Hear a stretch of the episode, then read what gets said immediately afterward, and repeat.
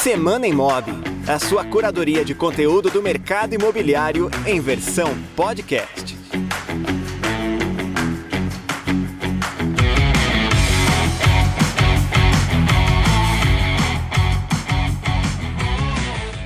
Olá, seja muito bem-vindo, bem-vinda a mais um Semana Imob, o podcast do Imob Report que toda semana repercute aqui as notícias de maior expressão para o mercado imobiliário no Brasil e no mundo. Eu sou Michel do Prado, sou diretor de educação da Cúpula e estou de volta após um período de férias para dar sequência aqui aos nossos episódios no Semana Imóvel. Você que acompanhou os episódios mais recentes do nosso podcast viu que nós fizemos algumas mudanças nas últimas edições, que foram aí comandadas pelos nossos jornalistas Carlos Simon e o Rodrigo Arendt e a grande novidade é a gente trazer, né, passar a trazer convidados para comentar e complementar as análises que a gente compartilha aqui com vocês. Algo que foi recebido bem pela nossa audiência, então a gente dá sequência aqui a essa série de entrevistas com convidados para ajudar a entender melhor o contexto de algumas dessas notícias que a gente compartilha com vocês.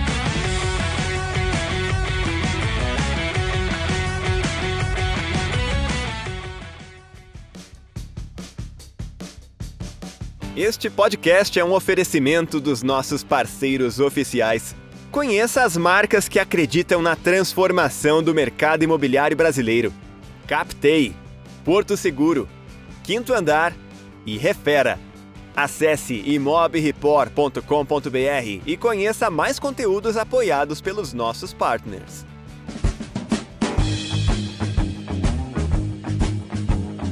Nessa semana de 8 de agosto, a edição recente do Imob repercutiu dados recentes sobre a evolução do preço do aluguel pelo Brasil, com alguns destaques em algumas capitais. Porém, o assunto da semana veio logo na sequência. Tão logo a gente disparou a edição, começou a circular em grupos de WhatsApp de profissionais do mercado imobiliário o decreto assinado pelo presidente Bolsonaro e também pelo ministro da Economia Paulo Guedes, inclusive numa edição extra do Diário Oficial, que veio propor alterações na Lei 6.530 de 1978, que nada mais é do que a lei que regulamentou a profissão de corretor de imóveis no Brasil. Esse decreto, o decreto de número 11.165, ele prevê algumas flexibilizações nas atividades que são compreendidas como exclusivas para o corretor imobiliário. E ainda que ela não coloque esse decreto, não indique com clareza que a atividade principal, né, a venda, a intermediação da venda seja flexibilizada, ela foi assim entendida por alguns corretores de imóveis e, sobretudo, foi o argumento usado pelas entidades de classe, né, pelos CRECES e pelo COFES, numa reação de repúdio a esse decreto é, instantâneo. Vale ressaltar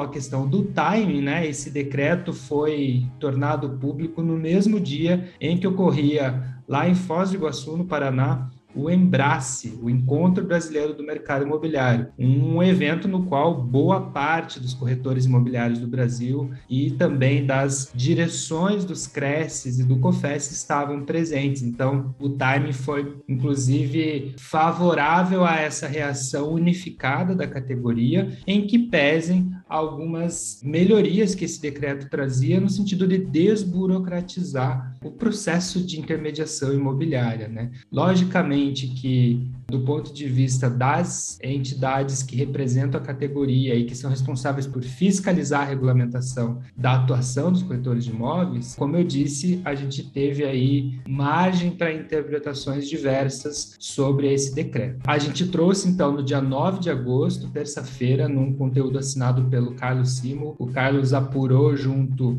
a alguns profissionais do mercado os impactos desse decreto. Foi um dia de intensa repercussão. Posso compartilhar com vocês que de longe foi um dos conteúdos de maior acesso que a gente teve no nosso portal, o maior número de engajamento também em comentários, em compartilhamentos. A categoria dos corretores de imóveis de fato se engajou na reação a esse decreto e logo no dia seguinte veio então a notícia de que o presidente Bolsonaro recuou, voltou atrás e optou por revogar a publicação desse decreto. A gente também trouxe uma evolução em um bastidor desse caso, também na apuração do Carlão, do Carlos Simon, mostrando que o presidente Bolsonaro, inclusive, esteve visitando o Secov de São Paulo no dia da publicação do primeiro decreto e que essa intensa reação, né, acabou vindo até o presidente por meio da base parlamentar, notadamente uma parlamentar notória da base de apoio do presidente Bolsonaro, a deputada Carla Zambelli foi uma das primeiras deputadas a vir a público antecipar essa decisão que de fato foi concretizada ali no dia seguinte, no dia 10 de agosto, de que esse decreto havia sido revogado pelo presidente Bolsonaro, que numa declaração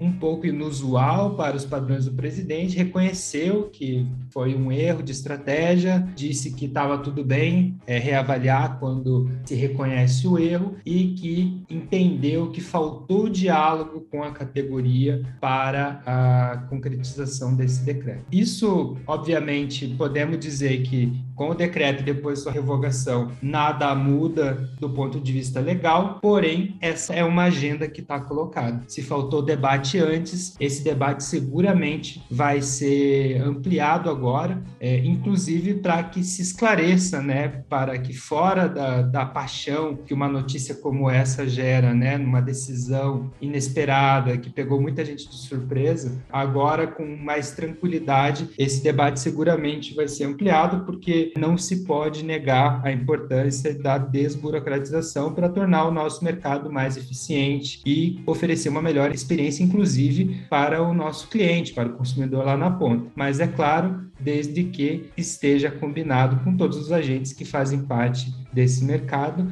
e não é por acaso a reação né, da categoria dos corretores de imóveis. Então, na edição de hoje, a gente vai comentar um pouco mais sobre esse assunto.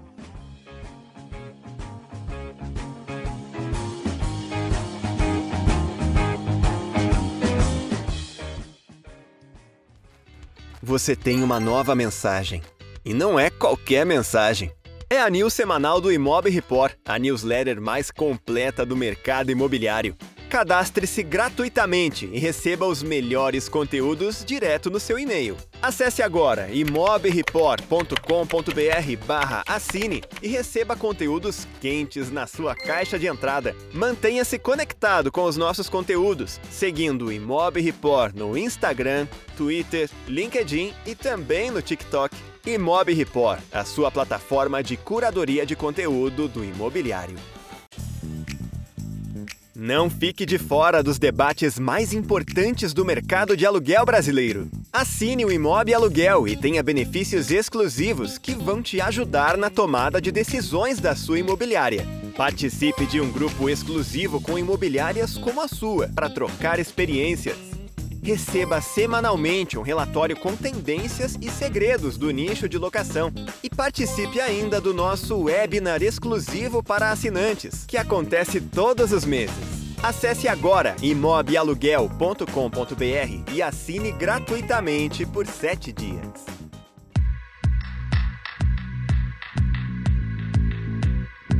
E para comentar esse decreto, que, como eu disse, foi alvo de bastante repercussão ao longo dessa semana aqui, é, junto aos profissionais do mercado imobiliário, o Semana Imob de hoje recebe Daniel Firo Souto. O Daniel ele é diretor jurídico da Associação Brasileira do Mercado Imobiliário, ABMI, advogado, também é, está à frente do departamento jurídico da imobiliária Firo Souto, com atuação em Pelotas, no Rio Grande do Sul. Daniel, bem-vindo ao Semana Imóvel, obrigado por participar conosco. Tudo bom? É, muito obrigado pelo convite, é um prazer. Eu sou um ouvinte assíduo e agora estou aqui tentando fazer alguma contribuição aos nossos ouvintes aí. É um prazer. Perfeito, Daniel. A primeira pergunta que eu quero colocar para você é o seguinte: para boa parte do mercado, esse decreto ele foi uma surpresa, né? Ele foi divulgado ali, foi recepcionado com certa surpresa. Queria entender na tua leitura, né, como alguém que faz parte da ABMI e que seguramente participa de um fórum mais abrangente de discussão,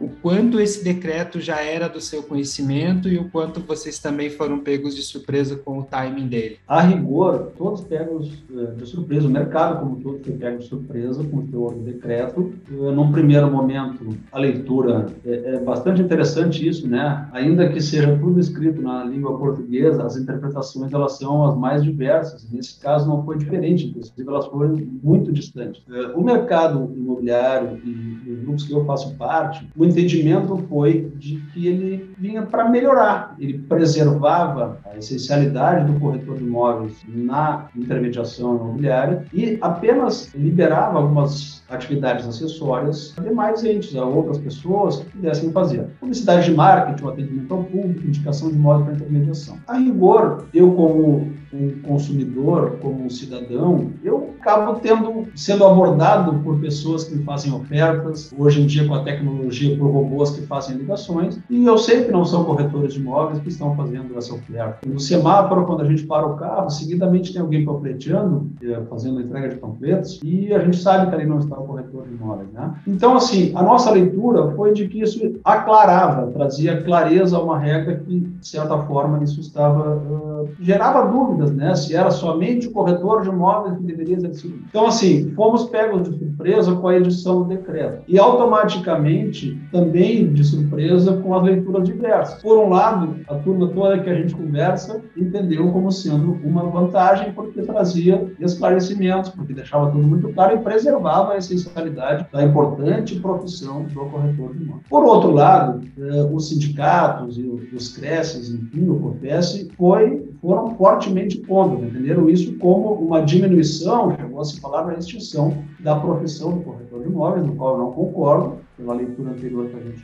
comentou, e imediatamente a repercussão foi muito ruim. Estava, inclusive, numa convenção comemorativa aos 60 anos da regulamentação da profissão. Eu acho que na leitura deles, e até pode-se dizer, de que o que foi liberado como atividade acessória, na verdade, facilitaria muito a vida dos chamados grandes portais, né? Quinto Andar, Loft, WhatsApp, enfim, porque poderiam eles fazer uso toda a sua força e tecnologia, sem precisar em cada local, em cada plantão, em cada atendimento, eh, do uso de um corretor de imóvel. Mas, tal qual foi a surpresa do, da edição do decreto, que diga-se, alterou dispositivos de um decreto anterior, lá de 78, 8.171, que regulamentava a Lei 6.530, que é a lei da, da profissão do corretor de imóveis, porque senão, para alterar a própria lei, deveria ser, precisaria passar pelo processo legislativo, né, e não foi o caso aqui. No outro dia, ante a repercussão bastante negativa junto à classe de corretor o presidente foi lá e editou um decreto anulando, né, revogando tudo que tinha sido feito no dia anterior, dizendo que agora teremos um debate sobre o tema que me parece até mais apurado. Né? Se um lado achou que ficou muito distante, muito ruim, a gente de fato deve conversar melhor. Eu acho que é isso que vai acontecer, mas vai acontecer possivelmente após a eleição. E aí, depois da eleição, o mundo pode mudar completamente, dependendo do tipo de governo que entrar, e aí, enfim, aí são coisas que só o tempo dirá se vai ser mais fácil, mais simplificado ou mais difícil. Nós estamos num governo que se diz mais liberal, portanto, editou normas que desburocratizariam a atividade. Não foi entendido assim pela principal classe envolvida e pelos seus representantes, portanto, foi revogado. Eu entendo nesse formato. Existe aí, né, Daniel, a meu ver, inclusive um erro de timing, né, uma estratégia, porque se divulgar um decreto como esse no momento em que os corretores estão lá reunidos, né, na principal entidade de classe que os organiza é, e que justamente é responsável por essa regulamentação dessa lei anterior de 78, parece que a coisa foi feita para já gerar essa repercussão, né? Essa é uma impressão que fica. Inclusive, foi algo que a gente recebeu aqui nos vários comentários da repercussão sobre esse caso. E também chama a atenção que, logo no dia seguinte, quando o presidente Bolsonaro faz a revogação do decreto, ele próprio reconhece que faltou diálogo mais amplo com a categoria, o que, diga-se, não é usual das declarações que o presidente costuma fazer, né? Ele reconhece essa falta de diálogo, ele, inclusive, participava de um evento evento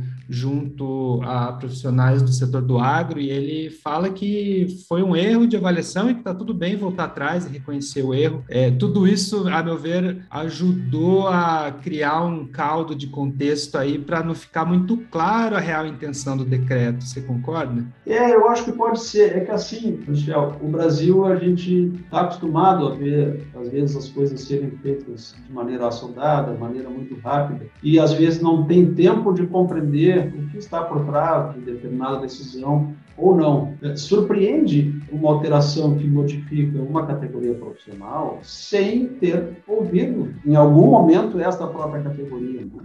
Uhum. Para entender que reflexos teria lá. A ideia da desburocratização, ela nos parece muito útil e a gente fala isso na ABMI. Né? Toda a burocracia que sai do caminho é desejável. Então, assim, a questão do registro dos contratos junto ao, às entidades, ao CRES e tal, ela é uma burocracia, ela é um custo para a atividade. Portanto, assim, a exigência de que se faça, ela não ajuda do ponto de vista do dia a dia, porque gera burocracia, porque gera custo. Os contratos associativos entre corretores imobiliários valem, continuam existindo. Mas, enfim, voltou a vigorar a regra de que eles precisam ser registrados. Eu acho que boa parte daquela gritaria, digamos assim, ou da recepção indignada da área, é porque, claro, os sindicatos, o CRES perde poder, são entidades muito importantes, diga-se. A regulação é muito importante, os órgãos reguladores são importantes. Há importância nisso. A questão que fica é que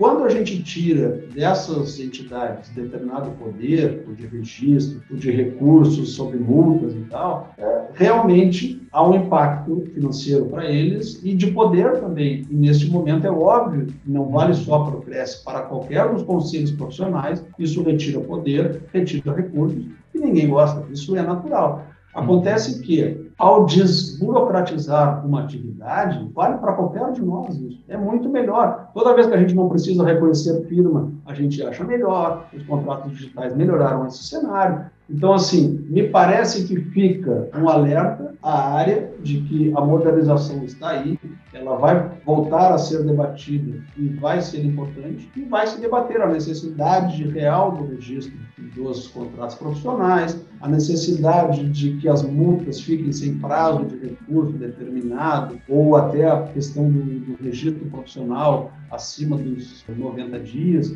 Enfim, a gente precisa modernizar, a gente precisa dar para frente. Todas as nossas vidas têm sido alteradas pela tecnologia e para a melhor prática. Então, me parece que esse alerta fica aos importantes sindicatos e uhum. conselhos profissionais. O mundo não é mais aquele que era e as alterações legislativas precisam vir para desburocratizar, para melhorar a nossa vida. Inclusive, me parece também que esse episódio demonstra que a, essa correlação de forças já mudou também, né? Porque a gente sabe que um decreto desse não é fruto de uma medida espontânea por parte do Poder Executivo, né? Obviamente, existem interesses ali, uma, um lobby né, político também para que se angarie decisões com esse impacto. Você trouxe essa visão de que a forma como o decreto foi feito pode indicar que atenderia interesses das grandes plataformas e você conseguiria identificar outros agentes que também seriam beneficiados positivamente. Claro, né, quando a gente fala de desburocratização, como você bem colocou, né, Daniel, estamos falando de uma evolução do mercado que atende a rigor o, o consumidor, o cliente lá na ponta também. Mas pensando nesses interesses que poderiam estar por trás desse decreto, você consegue mapear outros agentes? Eu, diretamente, eu não consigo indicar ninguém assim, que seja assim. Ora, esses são os beneficiados e, portanto, estariam por trás da edição do decreto. Mas eu vejo, e, e o decreto ele trazia também a assinatura do ministro Paulo Guedes, do Ministério da Economia e do, se não me engano, José Carlos Oliveira também. Ele foi construído a partir de uma ideia de desburocratização. Ele eu não consigo, de novo, enxergar quem são os players que seriam beneficiados ou que teriam exercido essa pressão para essa burocracia, é que trata-se de uma profissão também e de um mercado que é bastante antigo e consolidado e que, às vezes, as novidades elas vão esbarrando na regulação, na regulamentação, nas regras, entende? Então, assim, eu acho que para o consumidor, a experiência de ser atendido por profissionais, por exemplo, de atendimento ao público, ou de publicidade de marketing e tal, que possam melhorar a experiência, eu acho que é bem-vindo, me parece adequado. Porém, como consumidor, eu gostaria que o corretor pudesse me atender no momento essencial. O corretor tem, a hora que eu sentar à mesa para discutir preço, condições do negócio e fechamento, eu quero contar com um bom profissional. E acho, de novo, na visão da própria BMI, o decreto melhorava isso no sentido de dizer o seguinte: o bom corretor de imóveis, o bom profissional, não tinha tido em nada a sua alteração profissional. A partir do decreto. Por quê? Porque ficou preservada a essência, que é profissional, corretor de imóveis, é ele exclusivo a questão da mediação entre as partes. Então, ao bom profissional, não tinha problema nenhum que chegasse a ele um cliente, digamos assim, com um imóvel já visto no estande por alguém, com alguma informação de captação por alguma pessoa, por alguma empresa de tecnologia, mas que chegasse a ele a pessoa que é o que ele necessita para apresentar o produto, escrever o produto e concluir o negócio. É assim que eu vejo. Agora, na visão do conselho, por exemplo, ah, qualquer um poderia virar corretor de imóveis. Não é isso que diz o decreto, né?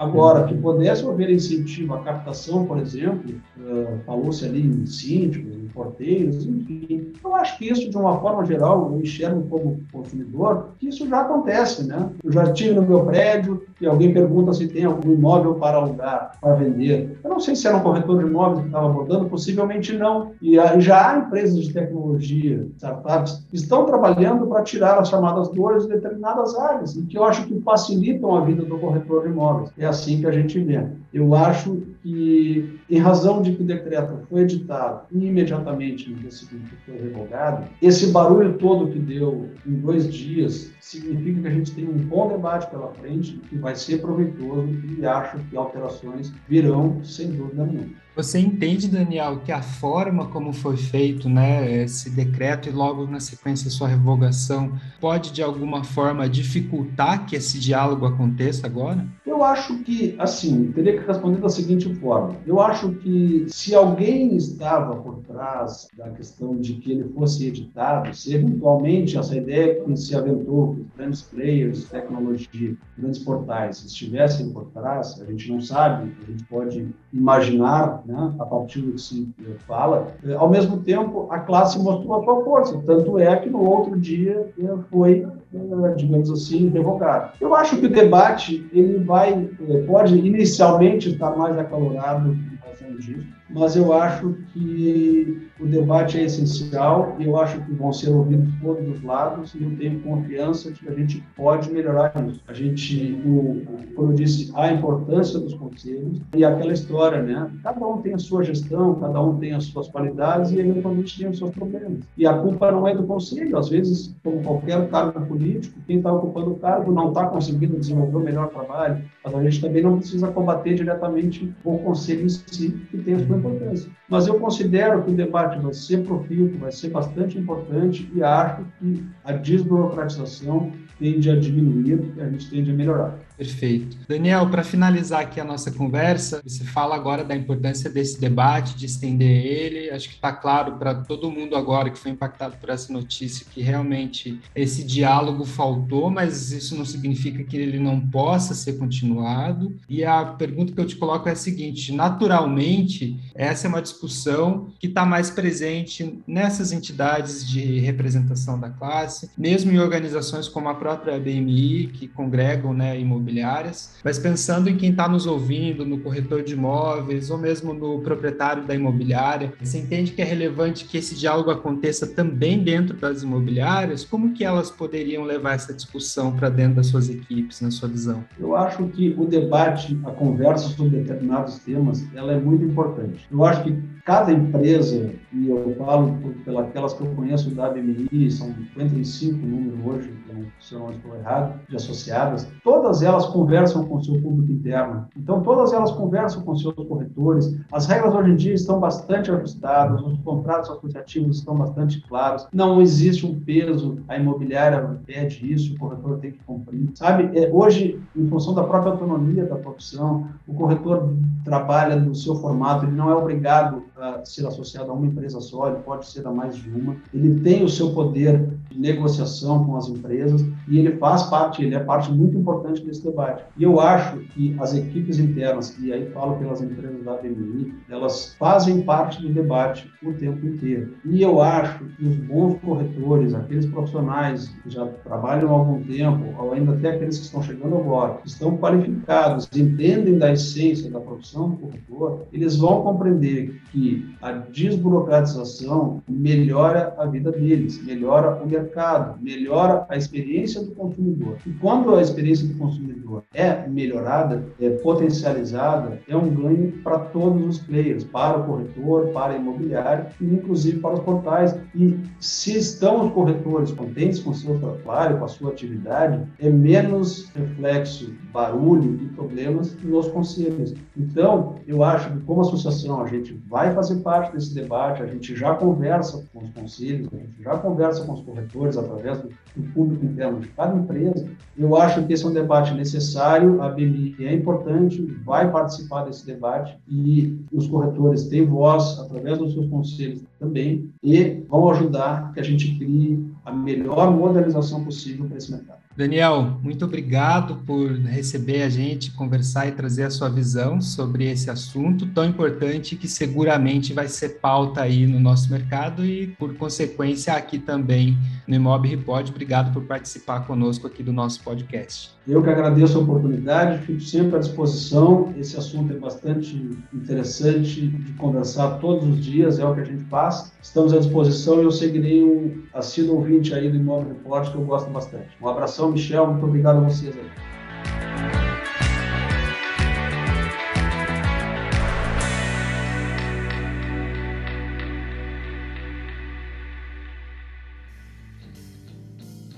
Quem atua com imóveis de alto padrão não pode ficar parado no tempo. É preciso se atualizar constantemente para atender bem e fidelizar o público mais exigente do mercado imobiliário. Para isso, assine o Imob Alto Padrão e receba atualizações semanais com tendências, dicas e novidades de quem vive o nicho mais lucrativo do imobiliário. Mantenha-se bem informado e aprimore-se como corretor ou corretora para vender mais e melhor. Acesse agora imobaltopadrão.com.br e assine o Imob Alto Padrão por menos de 10 reais por mês. Eu convido então você a conferir no portal do Imóvel Report cada um dos conteúdos que eu comentei aqui na edição de hoje. Enquanto a gente grava esse podcast, a gente inclusive está preparando a publicação de um terceiro conteúdo que vem justamente nessa linha de dar sequência agora a esse debate e trazer mais visões sobre esse tema, né? A gente ouviu aí a visão do Daniel, né, que coloca alguns pontos positivos que talvez a forma como o decreto tenha sido publicado não favoreça favoreceu que a gente olhasse para eles e, a exemplo do Daniel, a gente foi buscar ouvir outras pessoas de relevância no mercado que vêm então para compartilhar e trazer a sua visão sobre quais devem ser os próximos passos com relação a esse assunto que vai permanecer. Eu agradeço a você pela sua audiência e convido você a participar com a gente do próximo episódio, inclusive trazendo a sua opinião, né? Compartilhe com a gente nos canais do Imobiliário o que, que você pensa esse assunto, o que, que falta também ficar mais claro para que a gente gente possa contribuir também para esse debate, tá certo? Obrigado a todos vocês, obrigado pela sua audiência e até o próximo Semana Imóvel.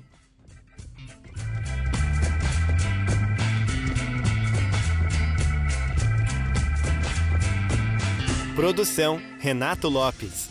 Edição por Dice Masters Podcasts e Multimídia. Voz nas vinhetas e spots Rodrigo Arende. Projeto gráfico Alexandre Lemos. Realização Imob Report e Cúpula.